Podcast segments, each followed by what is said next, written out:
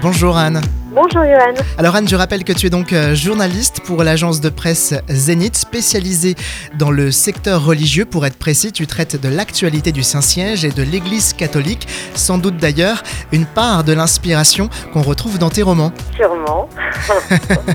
Le secret des Mahem, euh, paru le 5 juin 2018 aux éditions Casar, une fiction romantique. C'était une période de ma vie où euh, tout n'était pas facile à vivre et une nuit, une nuit, j'ai pris mon ordinateur, j'étais dans mon lit, je m'en souviendrai toujours, j'ai pris mon ordinateur et j'ai écrit la première page du Secret des Mahem, c'est sorti tout seul comme un fruit mûr et en fait j'étais dans une recherche intense de beauté, de beauté du monde. Et mon héroïne est cette chercheuse de beauté et de sens dans le monde. J'en, ai fait un petit peu ma, ma, ma propre recherche. Emma a ce regard sur le monde. D'abord, elle cherche la beauté dans chacun et puis elle a euh, cette conscience des choses invisibles.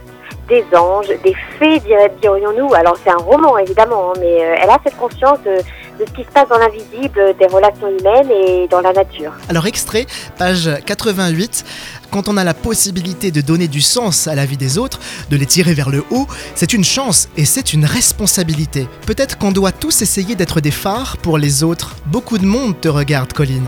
Magnifique extrait, merci d'avoir choisi celui-là. C'est important d'être un exemple pour celles et ceux qui sont autour de nous. Oui, mais je pense que c'est pas à la force du poignet qu'il faut le faire, c'est vraiment en descendant profondément en nous-mêmes et en cherchant tout ce qui fait sens et puis à développer ses propres talents.